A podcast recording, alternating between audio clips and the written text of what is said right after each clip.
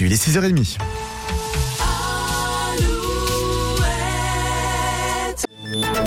Alouette, les infos. Marie Piriou, l'actualité en Bretagne. Bonjour Marie. Bonjour Nico, bonjour à tous. Quelques mots d'abord sur la météo. Oui, et cette dernière journée de février se soldera par un temps gris et pluvieux, une perturbation qui s'accompagne de rafales jusqu'à 80 km heure sur le littoral, un ciel plus changeant mais qui restera instable cet après-midi, davantage d'éclaircies en fin de journée.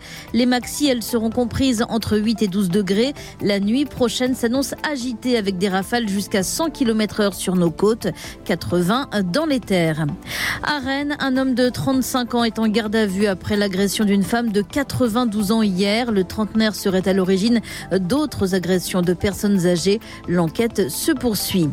Dans le sud Finistère, un septuagénaire a été retrouvé mort hier dans une rivière à Mélac. L'homme de 73 ans était porté disparu depuis lundi.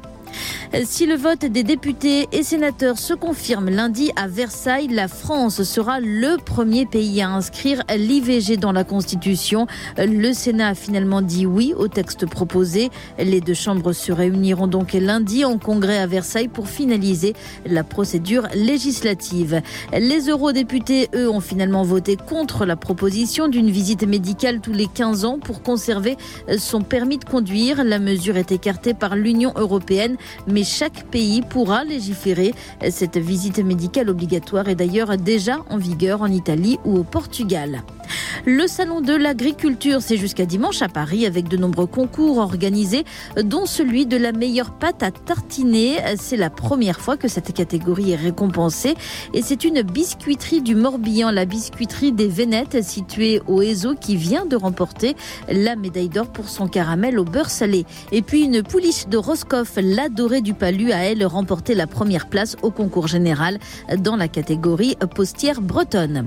En foot, Valenciennes rejoint Lyon en demi-finale de la Coupe de France après sa victoire hier contre Rouen au tir au but. Ce soir, c'est Rennes qui va tenter de se qualifier pour les demi-finales de la compétition lors de son match contre Le Puy qui évolue en National 2. Un match qui se joue à Saint-Etienne, coup d'envoi à 20h45. L'équipe de France féminine battue en finale de la Ligue des Nations hier soir. Les Bleus ont perdu 2 à 0 face à l'Espagne. Le match se disputait à Séville. Bonne journée avec Alouette en Bretagne. Matin Alouette. Alouette. 6h10.